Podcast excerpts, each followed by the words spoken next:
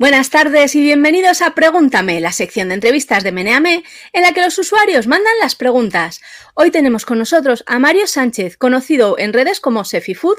Mario es graduado en Ciencia y Tecnología de los Alimentos. Desde 2016 se dedica a comunicar sobre ciencia y alimentación, utilizando el humor como herramienta principal para su blog Sefifood, así como sus redes sociales y canal de YouTube. Autor del libro A tomate pocho no le inques el diente, nos lo enseñas si quieres, el tomate pocho. Y... Ahí está, el tomatillo. Muy bien. Una guía para que no se te complique la seguridad alimentaria en la cocina. Escribe activamente en medios de comunicación como RTV, Consumer, Web Consultas, Hipertextual o Bitónica y ha colaborado en diferentes programas de televisión. Compagina su trabajo como creador de contenido con la docencia para el sector agroalimentario a través de Destacando, agencia de comunicación y divulgación científica de la cual es fundador. Buenos días, ¿qué tal? Muy buenas, pues aquí encantadísimo de estar. No sé si me, veis bien porque yo me veo un poquito con lag. ¿Ha sido al momento de conectar? ¿Se ve bien o...?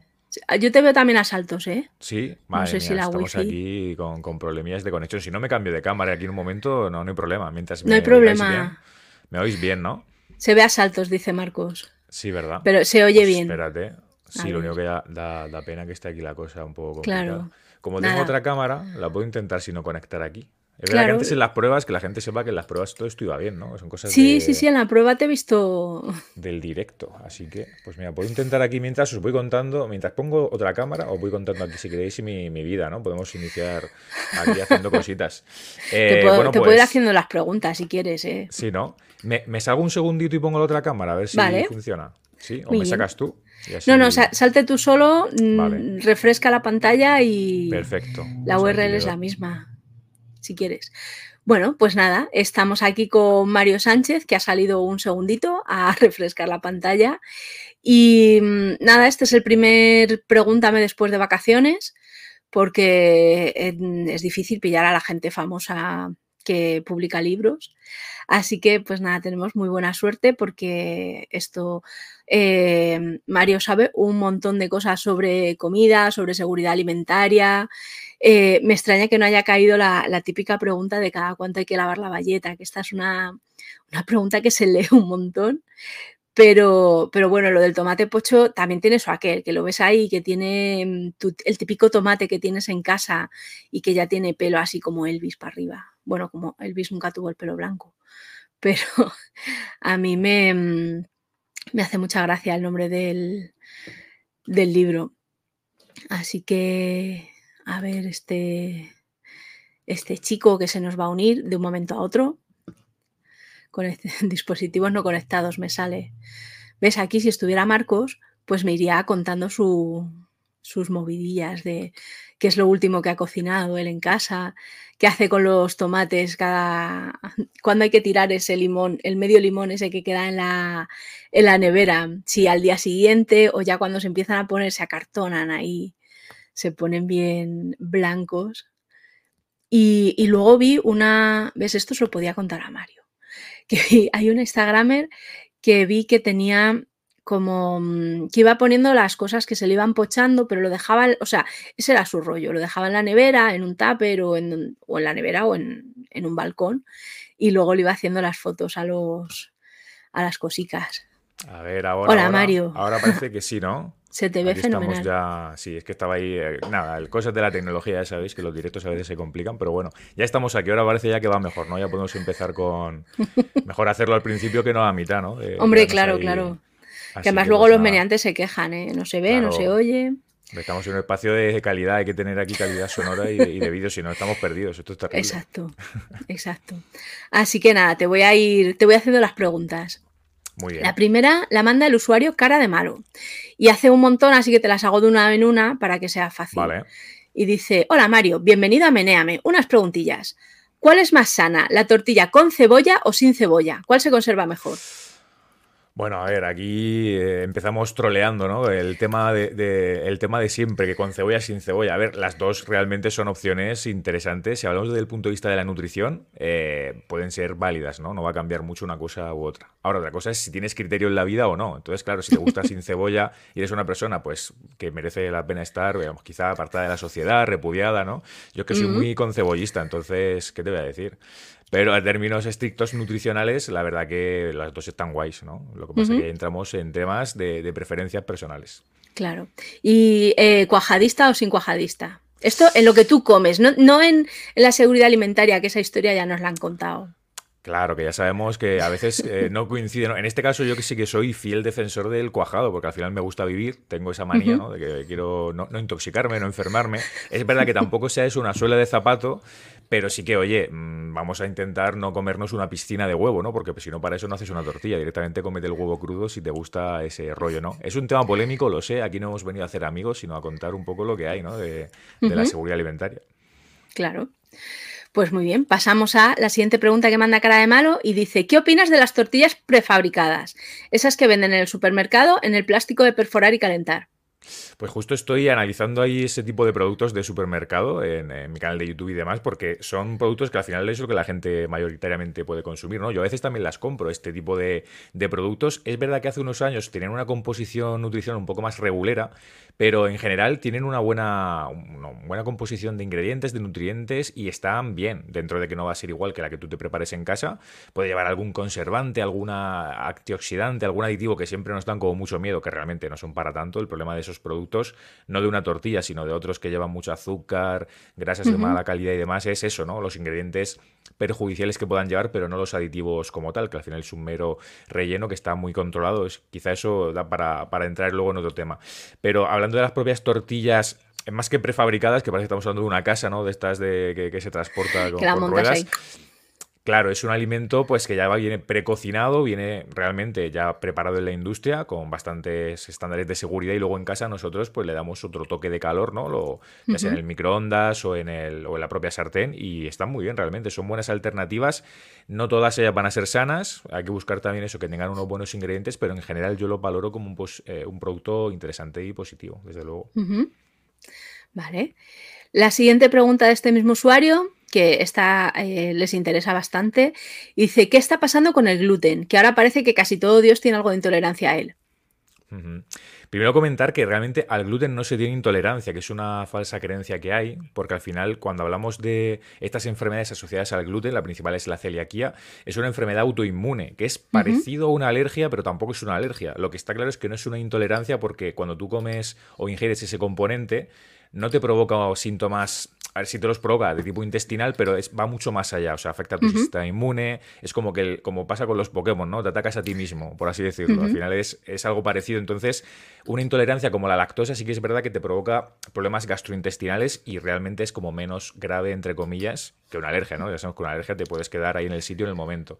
Y el tema del gluten no es cosa de broma. Lo que pasa que realmente si tienes una enfermedad asociada al gluten, como la celiaquía y otras que hay, hay una eh, que realmente se sabe poquito, que es la sensibilidad no celíaca al gluten, que es una especie de dolencia en la que se ve, ¿no? Con estudios científicos, que hay gente a la que le sienta mal el gluten, pero no es celíaca y tampoco tiene, no está muy claro su diagnóstico, ¿no? Entonces, eso es una pequeña parte de la población. Eso no justifica que todo el mundo tenga que comer sin gluten, que el gluten sea el demonio, que todo sea malísimo, ¿no? Entonces, hay que ir a un médico, en resumen, y ver si tienes problemas con el gluten o no para retirarlo de la dieta. Tan sencillo como eso. Pero como tal, el gluten es un conjunto de proteínas. Las proteínas que están tan de moda, que molan tanto, solo que son de origen vegetal, no son malas como tal, ¿no? Al final es, es, un poco ese contexto.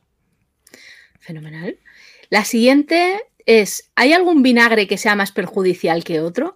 De vino de manzana, balsámico, etcétera. Mm, mundo de los vinagres. Ahí, de hecho, veía yo esta mañana por ahí por Instagram alguna publicación de gente también que se flipa mucho con esto de los vinagres, ¿no? De tómate dos cucharadas en ayunas, tal. Madre mía. A ver, eh, lo del, como el agua del limón en eh, agua con limón en ayunas y cosas así que se promueven dietas estas un poco raras. Realmente es un, ingrediente, un, eh, por así decirlo, un compuesto, ¿no? Que podemos echar en ensaladas, en platos, que está bien. quizá el único que podría ser más problemático es este de Módena, porque al final lleva mucho azúcar, es más una salsa espesa, aunque se llama vinagre como tal, no es un vinagre, no es líquido, es espeso, así más oscuro, porque le meten como azúcar y para que esté más bueno, ¿no? que a todos nos, gusta, pero no sería un vinagre como tal. El resto de vinagres son productos obtenidos de la fermentación y que pueden estar bien simplemente, ¿no? Es una buena alternativa, pero que tampoco nos flibemos tanto con el vinagre. Vale, y la última que manda cara de malo, que esta es una pregunta que también ha caído, o sea, está muy interesado los meneantes, es, ¿existe algún alimento que haga realmente y no metafóricamente que te crezca el pelo? Hostia, ojalá, porque si no yo no estaría así, ¿no? Estaría un poquito mejor la cosa, que ya se me va cayendo. Eh, no, realmente no. Hay mucho mito también con eso, de cosas de suplementos, de alimentos, pero hasta donde yo sé, en mi escaso conocimiento capilar, la verdad que no conozco ningún alimento. Si no, pues si alguien lo sabe, que no se lo diga, ¿no? Que, colabore a la causa. Exacto. Meneantes, eh, aquí una llamada al orden y si sabéis algo, para adelante. La siguiente pregunta la manda Dark Soul y dice: Lo de tecnólogo alimentario, ¿cómo va? ¿Cortas los tomates con una Raspberry Pi? Me encanta ese tipo de cuestiones porque al final son, son muy típicas, ¿no? En mis redes cada, cada X tiempo, oye, eso de tecnólogo alimentario, no te inventes cosas, ¿eso qué es? A ver, pues es una carrera universitaria, aunque parezca de broma, el término sé que es un poco raro, tecnólogo de alimentos y demás. Eh, al final es una carrera universitaria que se llama eh, grado, es un grado, como ahora la mayoría de carreras, en ciencia y tecnología de alimentos. Decimos tecnólogo de alimentos por no decir científico y tecnólogo de alimentos, que si no ya es para fliparse del todo. También hay mucho debate con eso, ¿no? De qué es científico y qué no. Pero al final es el título que más o menos en nuestro colectivo, en nuestro gremio, hemos acuñado para la persona que estudia esta carrera, que es un poco. Es muy diferente, aunque aquí quiero que vamos a hablar mucho de nutrición. Realmente lo que yo estudié no es tanto nutrición, o sea, el nutricionista trabaja más, pues, tema de pérdida de peso, en consulta llegamos a, paciente final, pero nosotros los tecnólogos estamos en las partes de atrás, ¿no? En las fábricas, cuando se elaboran los alimentos, vigilando y controlando que, que los procesos que allí ocurren, ¿no? Se hagan en buenas condiciones para evitar intoxicaciones y estas cosas. Entonces es como una carrera parecida, podríamos decir, al nutricionista, pero es algo diferente y que es una formación reglada, no es un término de estos de fliparse, de coach nutricional, asesor de tal. No, esa gente no ha estudiado, yo sí. Parece que a veces que no, pero sí que he estudiado, que quede claro. Se parece más a cocinero, a lo mejor puede ser tiene mucho que ver con la parte de cocina y de gastronomía. De hecho, también hay una carrera nueva que es ciencias gastronómicas, que, está pegando fuerte. Al final, el término cocinero también va asociado al trabajar, ¿no? No tienes por qué haber estudiado una carrera o un FP o una formación y demás, pero va muy ligado. Es como una de esas tres patas eh, que casa tanto la parte de nutrición con el cómo se elaboran los alimentos y, por supuesto, luego todo el tema de inspección en restaurantes y bares. Idealmente es un poco lo que nosotros estudiamos. Luego otra cosa es que hay, hay otras aplicaciones y demás. Vale, la siguiente pregunta la manda DV y dice, hola Mario, esta es mi pregunta. Ante una posible escasez de alimentos, ¿qué información puedes darnos de alimentos modificados genéticamente o directamente creados artificialmente? Como por ejemplo las carnes sintéticas en las que se trabaja, ¿serán mejores alimentos, superalimentos o serán puta mierda? Ahí directamente, no, ya esto es basura. Pues a ver, ahí son cosas muy diferentes porque realmente con el tema de los transgénicos y los organismos genéticamente modificados hay mucho miedo. De hecho, aquí en la Unión Europea hay gente que se piensa que comemos cosas modificadas. En absoluto, o sea, no se consume casi nada porque tenemos mucha fobia. Y aunque hay ciencia y hay evidencias de que, oye, pueden estar bien, pueden ser interesantes, precisamente para esto, para poblaciones, sobre todo más de tercer mundo y demás, que pueden tener déficits nutricionales. Hay algunos arroces, por ejemplo, ricos en vitamina D, vitamina A que al final los modifican genéticamente, pero para que de forma natural eh, den lugar a esa mayor composición. ¿no? Eso al final aquí no existe, no, no, no ha llegado al mercado, aunque tecnológicamente se puede. Quizás se dan más en Estados Unidos, ahí sí que tú puedes a lo mejor consumir transgénicos de una forma más o menos... Em, más sencilla, pero tú aquí si vas al supermercado y hay algún ingrediente, alguna cosita que tuviera algún origen o alguna modificación genética, lo tiene que poner en el etiquetado, pero ya os digo que apenas hay nada porque eh, tenemos mucho miedo y en la Unión Europea, aunque hay pruebas científicas de que todo ok o que al menos eh, se puede comercializar, no se hace por, por ese miedo, porque el público siente mucho rechazo. Dicho eso, aquí en Europa sí que se cultiva mucho transgénico, que es diferente. Una cosa es cultivar y otra cosa es vender. Aquí cultivamos mucha soja transgénica y muchos eh, cultivos que a veces sobre todo van para ganar ¿no? siempre nos llegan a nosotros, o para tema textil, para otros objetos que sí que se utilizan, eh, pues ya temas de algodones y estas cosas. Pero en el mundo de alimentación muy poco.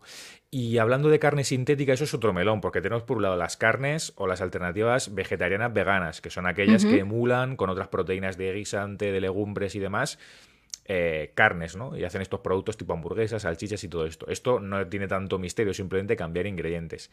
Y luego está en tema de carne sintética el crear, ¿no? De, desde cero, ahí en el laboratorio, ahí casi como un alquimista, células eh, a partir de una célula animal, es decir, sin sufrimiento animal, lo cual pues te quita todos estos problemas y, al final esa concienciación cada vez más que hay con el tema de los animales para público vegetariano y vegano. Entonces, como tal, eso es una ciencia que está todavía un poquito en pañales, aunque en los últimos cinco años ha evolucionado brutalmente y de hecho ya hay algunas, también una vez más en Estados Unidos, alternativas que ya se están empezando a comercializar y aquí quizá dentro de no mucho veremos. Yo en general voy muy a tope con todo lo que sea innovación porque todas estas cosas, si salen al mercado, tienen mucha ciencia detrás y si se, saca un producto hacia el mercado no se va a sacar, porque sí hay mucho control y aquí en Europa más del que debería en alguna cuestión, como, como os comentaba. Entonces, si saliera algo, total tranquilidad porque se puede consumir sin problema y ningún miedo a estos productos. ¿Tú ya lo has probado? No, no he tenido. Eh, tema de carne sintética te refieres y esto. Sí, sí, sí, sí. No, lo que más, lo más parecido que he probado es en alguna feria, si en algún congreso, un tipo también de carne alternativa que hacen a partir de hongo. Hay unos hongos ah, que, que, también, aparte de tema de legumbres, de carne sintética, que sería como ya lo más complicado. También hay fuentes proteicas alternativas que están ahora muy de moda, el tema de los insectos y de otras cosillas. Y a partir de hongos eh, que se cultivan de alguna forma y también se obtiene proteína. Y a nivel ah. textura es que es casi como la carne y es una muy buena alternativa que tampoco es una novedad en el mundo agroalimentario, se conoce hace mucho tiempo, pero quizás es más desconocido para el gran público. Entonces, eso es lo más parecido que he probado. Ya tema laboratorio y tal, no, porque aquí está complicada la cosa. Pero yo lo probaría encantado, claro que sí. Vale, la siguiente pregunta la manda Potopo. Y dice, hola Mario, en los últimos años no hago más que ver acerca de alimentos milagrosos que se supone son algo parecido a la piedra filosofal y que solo con estar en su presencia te curarán todos los males. Hablo de cosas como el cale, las semillas de chía o las bayas de goji, entre otras muchas. ¿Qué opinión tienes respecto a estos supuestos milagros alimenticios? ¿Y el uso que les da la industria alimentaria destacando sus productos el nombre de un ingrediente que apenas aparece? Pues realmente ahí hay dos temas también. Eh, en general son de estos productos que se exageran mucho, ¿no? Que la gente se flipa. Hubo una moda hace unos años con las vallas de goji, que yo recuerdo llegar a casa de mi tía, oye, mira, me como todos los días 5 o 10 para desayunar. Y digo, a ver, por favor, ¿esto, esto qué es? ¿Esto qué es? A lo mejor te está gastando... Claro, eh, lo ves ahí arrugado, rojo, encima... Bueno, tiene un color llamativo, pero es una cosa rara. Y dices, ¿qué necesidad, no? A lo mejor no es para tanto. Lo que pasa con estos eh, superalimentos, mal llamados superalimentos, que es un término que a mí no me gusta para nada, porque una lenteja, un garbanzo también es muy superalimento porque tiene muy buenos o muy buena concentración de nutrientes, pero claro, como no son tan exóticos, no, no vienen de por ahí de la otra punta del mundo, pues no, no llaman tanto. Sí que es verdad que estos productos eh, tienen una alta concentración de, nutrientes. Es verdad que van muy cargados de nutrientes, sí, de hierro, vitaminas, minerales, pero claro, tú piensas en lo que te comes. Tú te comes una cosita muy pequeña. Tú no, llegas a comerte una cantidad representativa en la dieta. Tendrías que comerte, como hace mucha gente, enormes cantidades. Y eso que hace que tú estés desplazando alimentos de verdad que son interesantes, frutas, verduras, hortalizas, legumbres, huevos, eh, pescado y demás. Y entonces es una cosa que te sacan un poquito el dinero en general, si, vas por esa parte de consumo tal cual, hasta al, menos como hasta ahora se han vendido. Ahora, dicho esto, es verdad que hay algunos que pueden estar interesantes. Con esto de la proteína que decíamos, también hay una tendencia ahora muy chula en la industria a partir de la espirulina, que quizá os suena, que es también un tipo de producto sacado de las algas que tiene un color verde, azul, así muy potente, que también se ha vendido siempre como una cosa mega milagrosa, eso mal.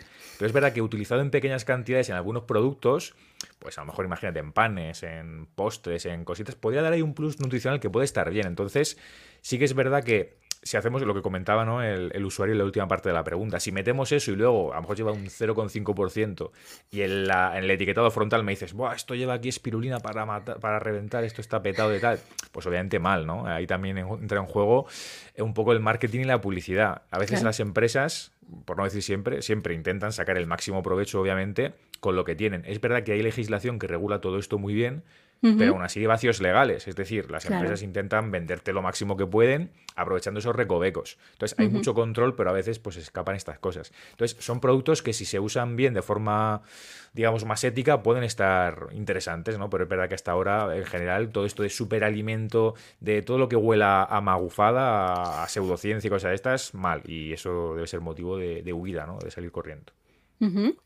Otra pregunta más de este mismo usuario, a, ver si te pillan, y dice, ¿existe algún alimento que de verdad sea milagroso para algo en concreto? Sin contar las papas, que esas han subido tanto de precio que el milagro que producen es el de vaciar la cartera. o el aceite, ¿no? El aceite, de oliva, el aceite ahora. Aquí en España no veas. Eh, no, a ver, en general es que todo lo que tiene que ver con exagerar cosas de la alimentación está mal. Es decir, lo saludable de verdad es entender que no hay ningún alimento imprescindible que lo importante es tener un buen patrón general en tu dieta. Eh, que también si sales por ahí un día a comer algo, te, te aparece una hamburguesa, una pizza, una pizza o cualquier cosa así un poco más marranota, que te la comas a gusto, porque también entra en juego la parte de de bienestar mental. Siempre hablamos de la parte de nutrición como algo físico, fisiológico, eh, que es, es, correcto, ¿no? El cuerpo funciona así, entre comillas, como una maquinaria, pero hay una parte mental que trasciende mucho más allá y que a veces te va a hacer más bien comerte un alimento que quizá nutricionalmente no es tan bueno si en ese momento, entre comillas, tu cuerpo te lo pide o al menos te lo tomas y que luego no te cause ciertos problemas, pues eso, de sentirte mal contigo mismo, de tener remordimientos y tal. Tienes que tener hueco un poco para todo. Es verdad que lo más interesante es el patrón general y sobre todo algo que hacemos eh, en general es meter poca verdura, poca fruta, que es algo que todo el mundo sabe. Es que nutrición, en nutrición, aunque sabe en muchos estudios, en muchas informaciones, es que lo que hay ya se sabe, o otra cosa es que nos queramos dar cuenta, es hay que comer más verduras, más frutas, más cosas que a lo mejor no son tan apetecibles para una persona que se hincha todo el día bollicaos, que es lógico, al final todos eh, hemos pasado por etapas de siendo más pequeños y demás que comemos fatal. Y yo también tengo rachas, por ejemplo, que como muy mal porque estoy mucho de viaje o lo que sea. Es importante entender que eso no debe convertirse en una rutina. Cuando ya conviertes en una rutina, es verdad que a tu cuerpo le cuesta más ¿no? aceptar alimentos sanos. Pero si das el paso, por ejemplo, de mm, dejar de tomar pues tanto azúcar, tantos productos ultra procesados ¿no? que están ahora tan de moda, verás una cosa flipante, es que la fruta te sabe dulce, que eso es una maravilla. Que hay gente que a las fresas, pues le tiene que echar azúcar, a la pera, el plátano quizá no, porque sí que es más habitual, pero es que eso ya está dulce, eso es el postre que ya está dulce y, está buenísimo. Pero tu paladar o tu, sí, tu paladar, tu lengua, tus papilas gustativas están atrofiadas de alguna forma y acostumbradas a tanta chicha, tanto estímulo, ¿no? Y eso es un poco el problema. La siguiente pregunta la manda Dido Dido y dice, ¿de lo que se come se cría? Lo pregunta a un amigo. De lo que se come se cría, pues no sé qué responder a esto. No se me ocurre tampoco ninguna troleada ni nada así faltón. Eh, supongo que sí, supongo que no. Es decir, si comes cosillas porque estén bien, pues vas a estar más sano, ¿no? Eh, pero en general, eh, lo que sí que es importante es lo que decíamos, tener un patrón más o menos estable, saludable y que si comes algo que, oye, que por comerte eso, un dulce, un postre o cualquier cosa así un poco más eh, de peor calidad nutricional, no va a pasar nada, ¿no? Entonces, en ese sentido, tampoco te vas a convertir, eh, no vas a criar, ¿no? mala salud o una mala alimentación por de vez en cuando comer algo, algo esto. Lo importante es el conjunto de la dieta. Pero, por ejemplo, eh, los suplementos estos de toma colágeno o mm. toma ya va por ahí el tema. Los suplementos hay mucho en general, o sea, la mayoría no funcionan para nada. Esto es así. Y de hecho los suplementos pueden tener cierto sentido en nutrición deportiva, es decir, si somos deportistas ya con una fuerte actividad, una fuerte carga, pero el problema es que la gente está ya pensando en el suplemento mientras come fatal. O sea, para la mayoría de mortales no necesitamos suplementos para nada, ni tomarte la proteína, ni la creatina, ni tal. El colágeno concretamente es que tampoco tiene evidencia de que ayude. Se habla mucho de ayudar a las articulaciones, para dolores de este tipo y demás. Tampoco tiene evidencia como tal muy sólida. Puede venirte bien a lo mejor en tu caso concreto, pero es algo como casi jugar a la lotería. Pero es que en general la mayoría de suplementos que la gente toma no sirven para nada porque antes hay que construir una base mucho más sólida. Eso viene después y a lo mejor sí que en nutrición deportiva puede tener algún sentido, pues tomar proteína en polvo, el tema de la whey protein que está muy de moda, em, también lo que decíamos de la creatina, son algunos de los suplementos que pueden tener más evidencia, pero antes de eso hay que hacer mucho trabajo y para la mayoría de personas no, lo hacemos bien, entonces hay que fijarnos antes en, otra cosa. Vale, la siguiente pregunta la manda Ondas y dice, hola Mario, ¿el vinagre de manzana es vinagre o es ácido de manzana? Que el vinagre mejor, la... ¿qué vinagre es mejor? ¿El de vino, de manzana, de limón o cualquier otro vinagre? Ahí estamos hoy muy vinagrosos, ¿eh? La gente le gusta el vinagre, estas cosillas. Pues realmente es tanto vinagre, o sea, es vinagre de verdad, porque es un producto derivado de la fermentación, ¿no? En este caso de la manzana, creo que me preguntaba primero por la manzana. La manzana. Y, también es un ácido porque es que el vinagre es ácido. El vinagre es ácido acético, que es el compuesto que lo que hace es que baja el pH, es decir, el, el, pH es una escala que se utiliza para medir pues la acidez o la basicidad en muchos ámbitos, en la alimentación también. Va de 1 a 14 en general. Eh, pues en el 7 tenemos la neutralidad, ¿no? Es pH neutro, que eso seguro que nos suena también de los jabones y estas cosas.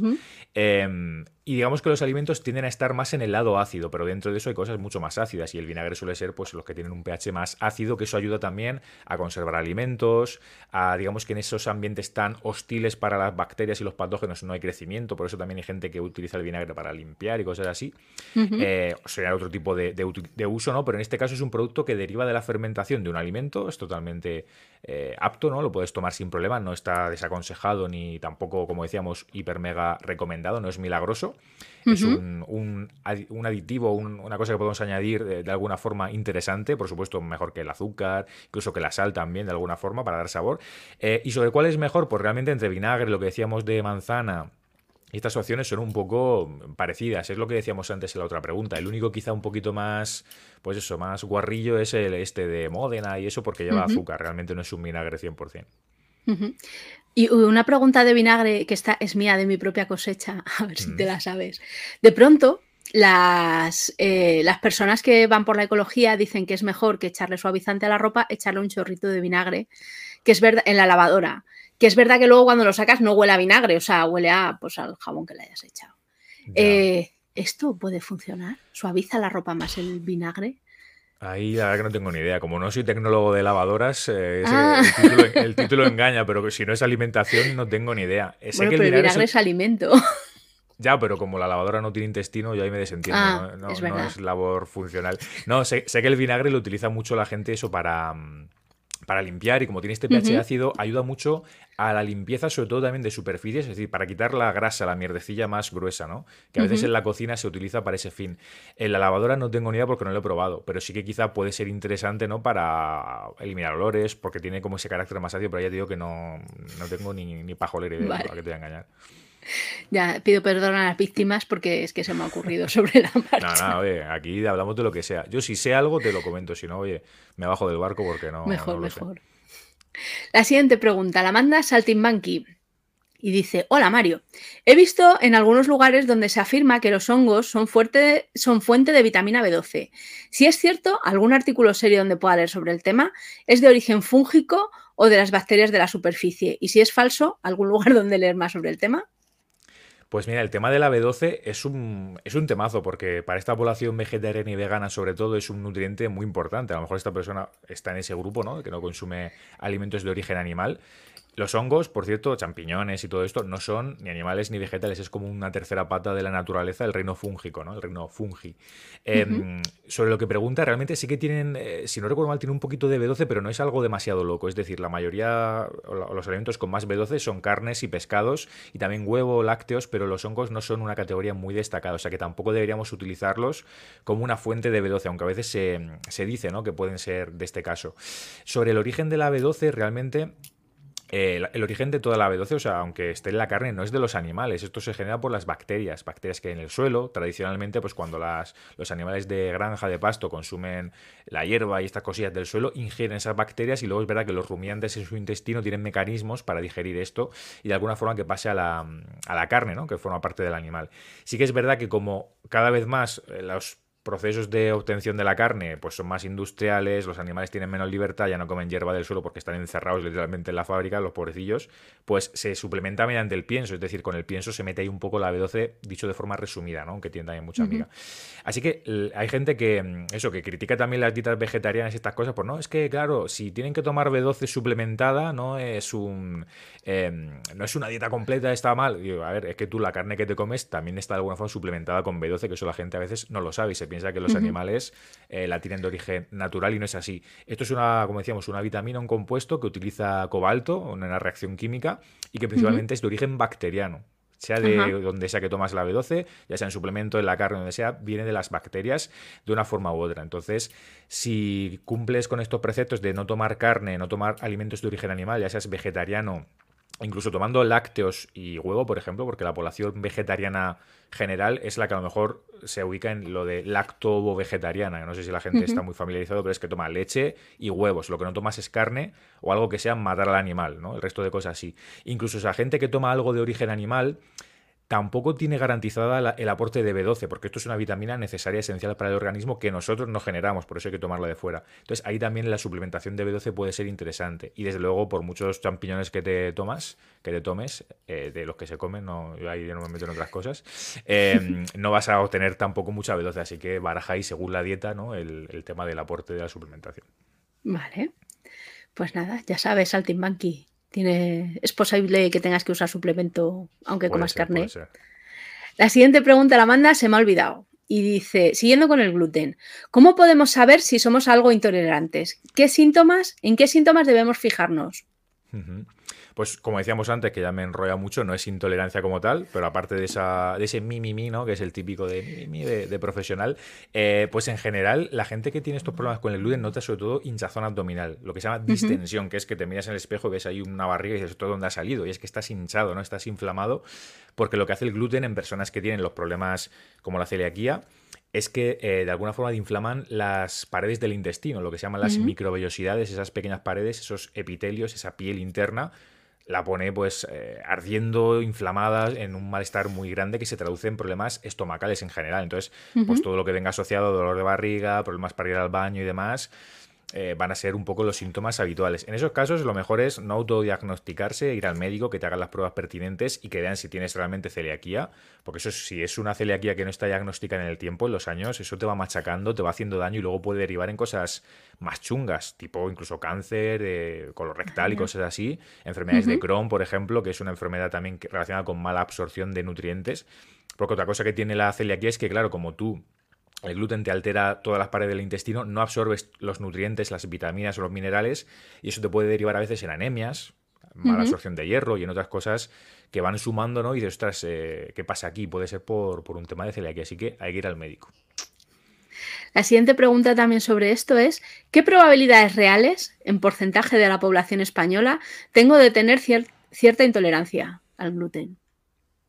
Mm, pues porcentaje, a ver, habría que ver algún estudio, no sé si hay estudios tan grandes como para sacarte aquí y te saco la calculadora, no lo sé, no lo sé tan, tan grande al final. Eh, sí que es verdad que tenemos la percepción quizá de que cuanto más pasa el tiempo con los años, parece que hay más gente, ¿no? Intolerante, alérgica, esto se dice mucho. Pero realmente esto no es que la gente o que comamos peor o que lo que se nos da esté en mal estado y nos lleve a eso, ¿no? Que nos intoxiquen y cosas así. Simplemente, al final los profesionales y lo que nos dice la ciencia es que, oye, cada vez tenemos más herramientas para diagnosticar esto bien, tanto médicas como en la propia industria alimentaria, ¿no? de controles de procesos. Y no es que cada vez haya más gente, es que cada vez somos capaces de detectar cuando hay un problema. ¿no? Antes la gente por esta cosa se podía morir. A saber, en la Edad Media ¿no? esto también existía. Y claro, ¿qué pasa? Que esa gente no, no seguía viva para contarlo porque se quedaba por el camino ante cualquier mínima tontería. Y ahora, pues por suerte, tenemos formas de mm, de controlarlo, de analizarlo y de tomar precauciones y la gente que tiene estos problemas, que son mínimos en comparación con otros, pueden tener una vida medianamente normal, ¿no? Entonces, eh, lo importante es tener en cuenta eso, que más allá de la percepción de si hay más gente o menos gente, cuando notemos algún problema de este tipo, pues acudir al médico y descartar que pueda ser algo más grave es, muy importante. Vale, la siguiente pregunta de esta misma persona, seguimos con el gluten, y dice, entiendo lo difícil que es suprimir el gluten de la dieta, comodidad, sabor, ¿Merece la pena quitárselo o es una moda simple y llana? Hmm. Hay, mucha moda, como decíamos, porque mucha gente que cree ¿no? que, el gluten es pues, perjudicial para todos, que es el demonio prácticamente, y no es así. Si no tienes problemas, no tienes por qué quitarlo. Es siempre pues, con un diagnóstico clínico ¿no? será lo interesante. Lo que pasa es que, claro, para la gente que sí que lo tiene que quitar es una putada, porque es que el gluten eh, aporta propiedades tecnológicas al propio pan, la elasticidad que tiene el gluten, por ejemplo, no te lo da casi ninguna otra cosa. Por eso, si probamos un pan sin gluten, aunque sea por curiosidad, que suele estar hecho con maíz, por ejemplo, que es un cereal eh, libre de gluten, vamos a notar cosas diferentes. Ya el pan no está tan bueno, no es tanto lo que tenemos acostumbrados, y eso extrapolado a bollería y a muchas otras cosas mucho más apetecibles ¿no? y palatables que se llama, que es que están ahí buenas, ricas al paladar, se nota mucho. Entonces, en ese sentido, es verdad que es una faena el no poder tener el gluten, pero no te lo quites por moda, insisto. Ve al médico, hace un análisis y analiza si realmente tienes un problema, porque es que a lo mejor tú estás pensando que es el gluten y tienes otra cosa más, no, o más grado o menos, pero diferente, que tiene que ver con la proteína de la leche, de una proteína láctea, cualquier tipo de intolerancia, a lo mejor a la lactosa, es que pueden ser mil cosas, ¿no? Y la última pregunta que hace esta persona es, ¿qué otras cosas podríamos restringir antes que fueran más eficaces contra la inflamación del intestino o más sencillas, pero también eficaces? Gracias mil.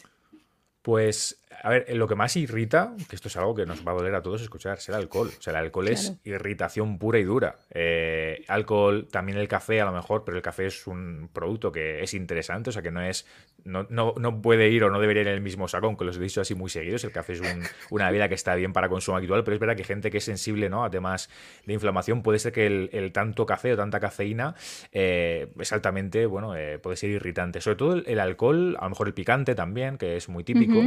Eh, las bebidas alcohólicas, aunque sean en pequeñas dosis, eso es lo que más irrita, ¿no? Eh, no hablamos solo de destilados, whisky, ginebra, ron y todo esto, sino ya la propia cerveza o el vino. Entonces, teniendo en cuenta que son bebidas de, en general de consumo habitual, que a todos nos encantan en mayor o menor medida, suele ser el mayor eh, causante de que tengamos irritación en el estómago, en el intestino y que nos encontremos a veces un poco ahí mal. Más allá de eso, los típicos son picante, alcohol y luego si tienes algo más, incluso la propia, el propio café o alguna fruta, alguna verdura que notas que te siente mal, es que al final cada persona es un mundo y te puede sentar mal prácticamente cualquier alimento. Es verdad que hay algunos que en mayor medida o mayor probabilidad causan a más gente, por, porque cumplen con algunos patrones de conjunto de proteínas, de inflamación y demás, pero a ti te puede sentar mal cualquier cosa que al resto de la población, ¿no? Entonces es importante eso, el tema de analizarlo, de ver realmente si tienes algún problema y no tú eh, fliparte y decir, no, yo, a mí me sienta mal esto, soy alérgico a tal o soy intolerante a cual. Tú piensas la cantidad de cosas que nos metemos en el cuerpo a diario, la cantidad de alimentos, y no solo ellos individualmente, sino la interacción de uno con otro, la mezcla de tal. Es que también puede ser que te siente mal alguna mezcla de alimentos y eso es muy complicado saberlo. Entonces, cada caso particular ahí hay que tenerlo en cuenta. Vale. La siguiente, la pregunta se me ha olvidado. Y dice, hola, estoy intentando sustituir una comida normal al día por un preparado en polvo vegano tipo Plenty Shake o Satisland para hacer mi ingesta más completa, ecológica y controlar más fácilmente las calorías. Quiero adelgazar. ¿Qué te parecen estos preparados? ¿Son sanos? ¿Son seguros? ¿Son realmente más ecológicos? ¿Crees que se corre el riesgo de tener una dieta poco variada? Si los conoces, ¿recomiendas alguno? Si quieres, ahora te hago las preguntas de una en una, pero... Vale. Nada, en general te voy a dar el te voy a crucificar a esta persona porque no, lo siento, son una aberración, realmente pobre, pobre, ¿no? Pobre. Te explico. Al final, el estar tomando un producto solo de ese tipo, un sustitutivo, que entiendo que a lo mejor tiene alguna, algún propósito de adelgazar, de perder peso, ¿no? Quién sabe, decía que era por un tema de sostenibilidad. Estos productos. Eh, que quiere adelgazar y que quiere mantenerse vegano, por lo que dice aquí. ¿Y por qué no come cosas normales? Quiero decir, o sea, pudiendo comer comida de verdad. Es decir, el, el hecho de que sea un producto en polvo no es que sea malo, pero el hecho de que solo comas eso, estás perdiendo de mucha parte de la experiencia gastronómica, de una adherencia a la dieta. Es decir, si lo que queremos es tener un patrón de ese estilo más saludable, vegano, vegetariano más sostenible, tenemos muchas otras cosas que hacer antes que decir, oye, voy a dejar de comer cosas sólidas y aquí mm, directamente tomar batidos, ¿no? Eh, hay muchas de estas soluciones que se han puesto de moda en general, ninguna, ninguna voy a recomendar, ni me gusta ninguna, y ningún nutricionista, que insisto, yo no soy nutricionista, pero ningún nutricionista que esté actualizado te la puede recomendar. El que lo haga realmente es un mal profesional, porque lo que habría que hacer es educar el paladar, es decir, introducir alimentos cada vez más sanos, poquito a poco, si tienes una mala dieta, ir priorizando otro tipo de alimentos como frutas, verduras, eh, hortalizas. Tú, aunque en un preparado en polvo tengas todos los nutrientes a nivel estricto, estás perdiendo la masticación que te aporta saciedad, estás perdiendo la propia experiencia gastronómica, el hecho de prepararte en la cocina, eh, tú también cocinar y preparar alimentos ayuda, influye en que comas más sano porque eres más consciente de lo, que, de lo que estás comiendo y sobre todo seguramente te estés gastando un pastizal innecesario por 5 o por 10 en lo que te costaría ir a la frutería, la pescadería o la carnicería del barrio, ¿no? Entonces, eh, cuando a veces tendemos a buscar estas soluciones milagrosas, que esto al final es una solución milagrosa más. Estamos eh, quitando de por medio, tirando por la borda muchas cosas que son más prioritarias. Es decir, vale mucho más que si tú tienes una mala dieta, vayas poquito a poco, semanalmente, mejorando, introduciendo nuevos alimentos, quitando, pues oye, si le echas, yo que sé, al café tres eh, cucharadas de azúcar, échale al día siguiente dos, sigue una semana con dos, luego le echas una y media, luego a lo mejor echas un poquito de stevia o de algún edulcorante. Ir haciendo cambios graduales, pero no pasar de comer mal ahora voy a tomarme un producto solo para, no sé cuál sería el propósito, si a lo mejor también ahorrar tiempo y a nivel ecológico es que, a ver, esos productos eh, también hay que ver qué huella de carbono tienen, cómo se producen y realmente se hacen también en fábricas y eso también contamina. Es que a lo mejor te estás trayendo esos productos en polvo de Estados Unidos, eso pues muy ecológico no es, eso aquí en la, la, tienda de tu barrio no, no está. Entonces, a veces hay que llevar un poco cuidado con estas cosas. Mi recomendación es, en general, todos estos productos sustitutivos de de alimentos, incluso para personas que quieren perder peso, no son una buena idea porque lo que te van a provocar es a corto plazo quizá que pierdas peso, porque vas a estar comiendo menos, pero vas a estar con un hambre brutal. Vas a estar eh, pasándolo mal, sin necesidad. Tú puedes adelgazar y puedes tener una dieta sana sin pasar hambre. Porque lo que tienes que hacer es meter alimentos que te sacien, que te llenen más. Y no priorizar este tipo de productos que al final es un batido, es una cosa que vaya masticada, te quita toda esa masticación que también ayuda a saciar y es que es una cosa que nos han metido mucho y por culpa del marketing que tienen estas empresas, que es la solución mágica, pero es... Em, eh, ¿Cómo se dice? Hambre para hoy. No, hambre para mañana. Pan para hoy y hambre para mañana. Literalmente, nunca mejor dicho. Pues sería un poco eso, nunca, nunca mejor dicho. Entonces, no, no, nadie te lo va a recomendar. Nadie en su sano juicio debería recomendarte ese tipo de, de cosillas, por desgracia. Claro. Pues la siguiente la manda F. Bueno, esto no lo sé leer. FVKSIS. Y dice, hola, buenas. Desde hace un año tengo una dieta principalmente vegetariana, pero siempre me dicen que consumo muy pocas proteínas y ahora encima llevo unos meses yendo al gimnasio. Como mi economía no es para tirar cohetes, lo que hago últimamente es consumir proteína en polvo como principal fuente proteica en mi dieta, además de, que, de la que ya consumía hasta ahora que parece que era insuficiente. ¿Es una opción viable? Gracias. En este caso sí, sí que no debería ser quizá la principal, yo te recomendaría que fuera un complemento. Y sobre todo ha dicho que es vegetariana, ¿verdad? Entiendo que no va a ser... Eh, no va a ser whey protein, la whey protein es la proteína del suero de, leche, ¿no? O bueno, quizás sí, sí. Bueno, si es leche, claro. Correcto, si toma lácteos no habría problema. Si no es que también hay algunas, algunas en polvo que pueden venir de guisante, de, soja, que son legumbres que también tienen una buena cantidad de, proteínas. Hay deportistas vegetarianos y veganos que pueden perfectamente incluso crear masa muscular y tener una dieta saludable con esto. Quizá yo ahí, te, eh, ahí partimos de una mejor base a priori por el contexto de la pregunta, por supuesto, yo no, estoy en su casa, no, no sé cada uno lo que hace, pero ahí sí que es una persona que consume más o menos una dieta regular, quizá pues habría que meter más frutos secos, más legumbres, que son en vegetarianos las, eh, de fuente vegetal, ¿no? Los, alimentos principalmente que tienen proteína. Y luego quizá un suplemento, una parte de aporte proteico podría ser interesante, pero insisto, quizás es que tampoco es necesario eh, en comparación y simplemente, a ver, si tú no quieres ser un culturista, es que aquí estamos, nos flipamos mucho con la proteína. O sea, la proteína es, ¡guau! Es importante, nos sacia también, es uno de los macronutrientes el que más sacia, porque los productos ricos en proteínas nos sacian, nos llenan más. Pero aquí tampoco ninguno queremos ser Hulk Hogan o alguna referencia más moderna, ¿no? Me ha quedado aquí un poco viejuno. Yo ese hombre no lo he visto en mi vida, pero sé que está, muy fuerte. De, rock. De rock, ahí que estamos ahí con la, con la juventud. Eh, pues eso, que al final tampoco tenemos que buscar objetivos, somos personas normales. Si es una persona deportista que compite, esto es otro mundo y hay un nutricionista mm, deportivo te puede ayudar, ¿no? Pero en general lo que decíamos, hay un sobre, una sobreestimación del consumo de proteínas y atender, tender a pensar que, oye, ese tipo de productos son necesarios, pueden estar bien y pueden ser un buen aporte como complemento.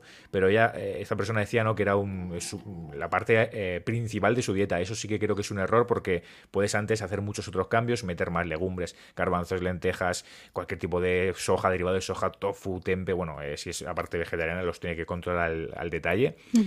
Y a lo mejor ese patrón más general es el que habría que revisar un poquito y, meter más cosas de este tipo, ¿no? También el tema de frutos secos. Eh, y luego más allá, pues oye, a lo mejor sí que necesitas un aporte proteico, pero ya como algo complementario siempre. En polvo, quiero decir, ¿no? El tema batido y todo esto. Vale. Ahora eh, pasamos al siguiente que es Skyward y ha mandado un chorreo de preguntas, así que te las hago de una en una. Vamos, vamos allá. Por fin la respuesta a preguntas que siempre me ha intrigado.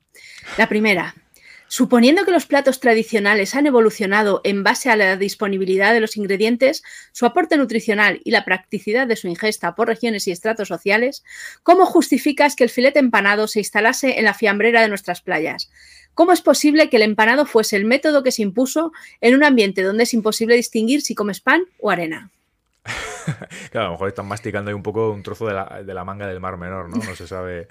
Pues no te sé decir, yo creo que las culturas que tenemos gastronómicas en España hay mucho empanado, de verdad. Eh, filete empanado, estos filetes rusos, croquetas.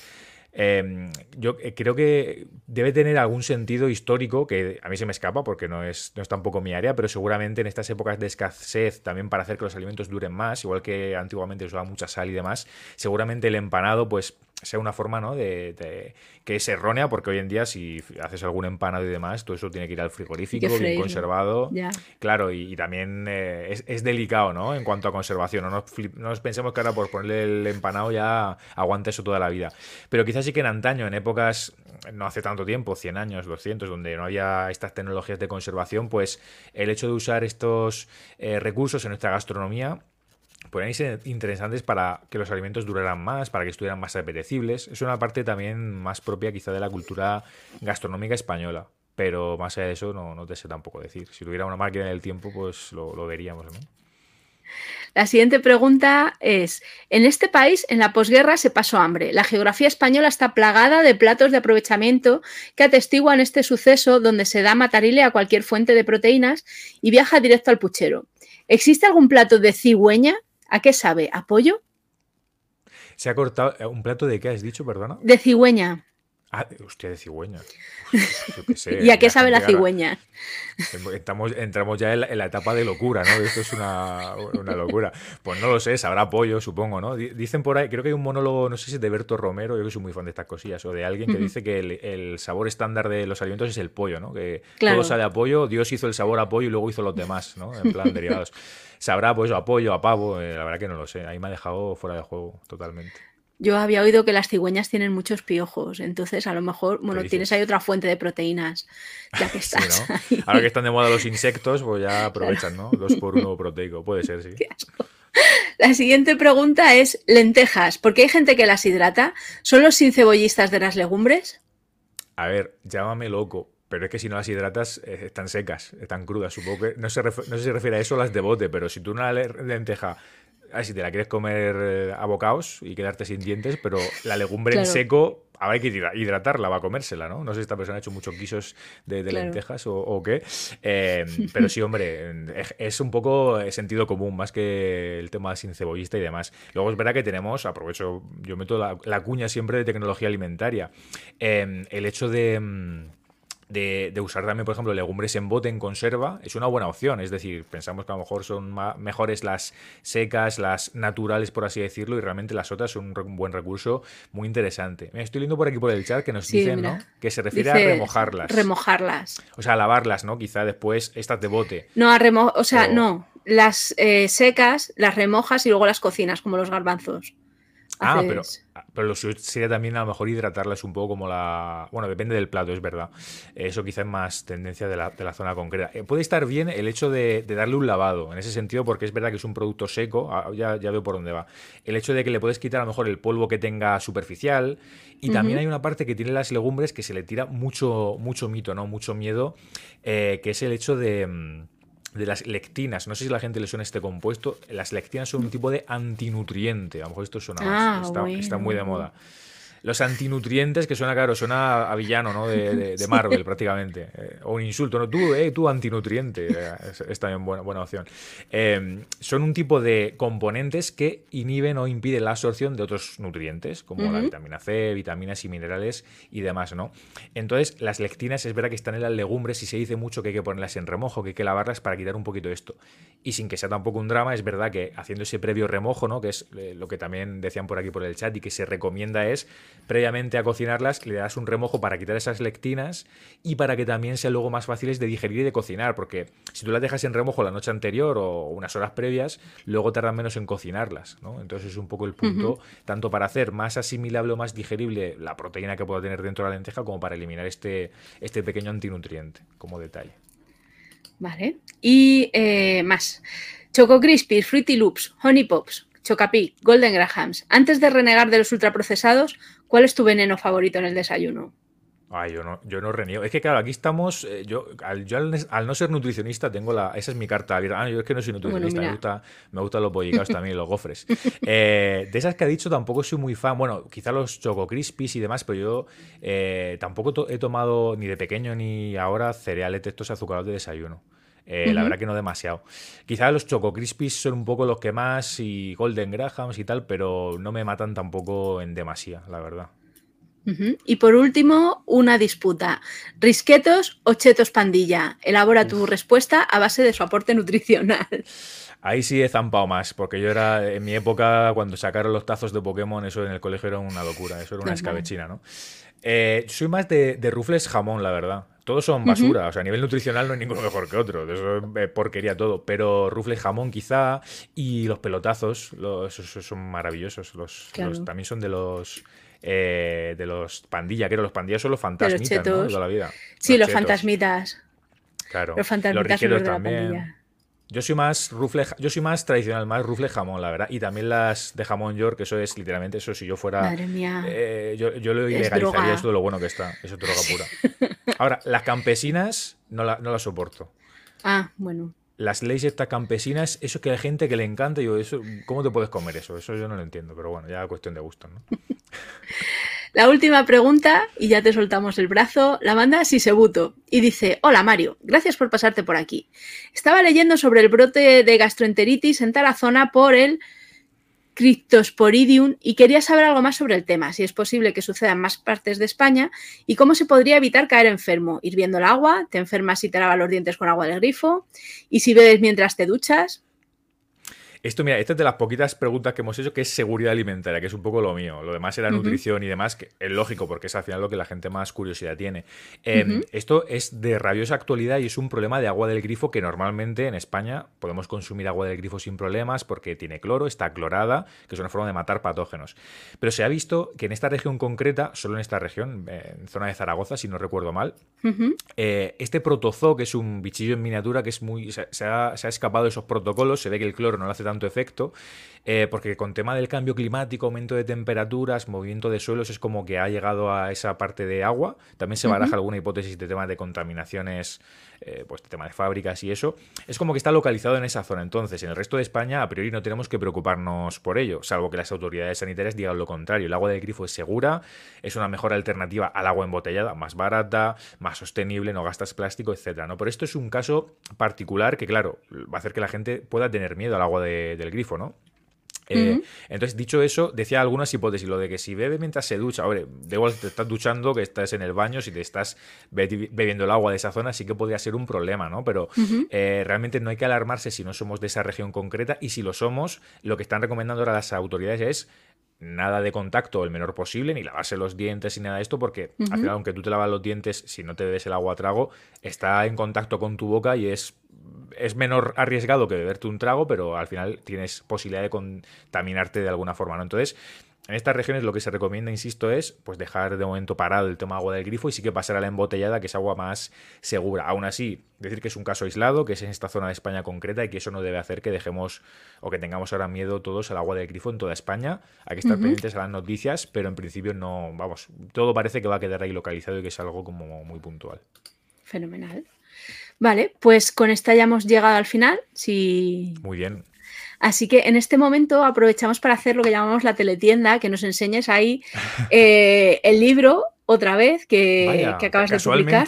Casualmente tengo por aquí un ejemplar de, mi libro.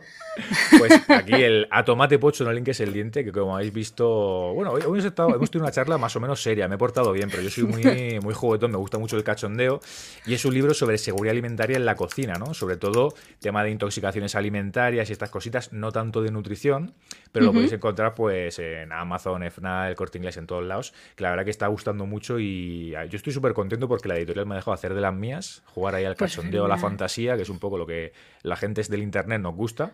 Y vais a encontrar eso, muchos consejos para, sobre todo en casa, para la hora de cocinar, de manipular alimentos, de llevar cuidado con esto de las intoxicaciones, salmonelosis y todo esto que, también es muy interesante, relacionado con esta última pregunta, ¿no? Del tema de bichillos en miniatura que crecen por ahí a saber dónde y que hay que llevar cuidado con ellos que nos pueden enfermar y causar graves intoxicaciones. Así que por ahí, por ahí os lo dejo y nada. Por lo demás, ¿Cada cuánto, ¿Cada cuánto lavas las bayetas? Ya pregunta de cocina. Las bayetas es que no hay que lavarlas, hay que tirarlas y coger y cambiarlas. Oh. Las bayetas y los estropagos son, de hecho hay un capítulo dedicado a eso, de lo que más mierda acumula, porque como están todo el rato húmedas y en contacto con alimentos y tal, eh, las bacterias que ahí crecen forman como una especie de caparazón que se llama biofilm que es una especie de escudo protector que ni la lejía ni el jabón, o sea, nada lo. Una vez que han crecido, que se pone la bayeta así como pegajosa, como Babosa. un moco, eso ya no hay, no hay por dónde cogerlo. Lo que se recomienda es tirarla y depende de lo que las utilicen los estropajos, sobre todo, es un poco una cifra que a veces asusta, pero se recomienda oficialmente semanal o cada 15 días tirar y cambiar. Es algo que va en contra de la sostenibilidad, por desgracia, pero es que a veces en seguridad alimentaria estas cosas, los bichillos no tienen las razones. Entonces, eso es lo que se recomienda. Luego ya cada uno ahí pues puede jugar con más margen o menos. Si no fregas a mano todos los días, pues quizá le puede dar más, más margen. Muy bien. Y por último, eh, ¿vas, a ¿Vas a presentar el libro próximamente o te podemos encontrar en algún lugar? ¿Vas a salir por la tele? por Sí, bueno, tengo ahí varias cosillas de, tele pendientes. Ahora, pues eso, con, te comentaba también antes de empezar, muchas entrevistas, cosillas por ahí por medios y tal. Yo soy de Murcia, entonces voy a hacer la presentación en Murcia. No sé si la gente se atreverá a ir a Murcia, eh, pero bueno, quizá también por Madrid, Barcelona hacemos próximamente alguna cosilla. De momento la presentación oficial es en Murcia el 11 de octubre. También estaré por ahí en la Feria del Libro y todo eso, que me apetece pues estar ahí en mi tierra presentándolo inicialmente. Y para el resto de gente, la mayoría de gente que me sigue pues de otras zonas, incluso de Latinoamérica, por redes, en mis perfiles de redes que pone por aquí, ¿no? En Sefi Food. Y también en mi podcast Lo del Comer van a poder seguir un poquillo toda la, actualidad, ¿no? Así que por redes estaré ahí contándole cualquier cosilla y encantado también de, todo este tipo de dudas resolverlas, que yo soy muy activo y siempre que me, me algún mensaje, alguna cosita, o lo aprovecho para hacer un vídeo de YouTube o un podcast y suelo responder siempre. Así que hay la gente que, que le dé caña, ¿no? Y para lo que necesite, por ahí estamos. Pues muchas gracias, Mario. Aquí estamos para lo que necesites y nada, a todos los meneantes les vemos el viernes en, el Bermú de los viernes que hablamos de lo que hemos hecho en la semana. Muy bien, muy rico. Nada. Un abrazo Hasta luego. Gracias. Chao. Chao.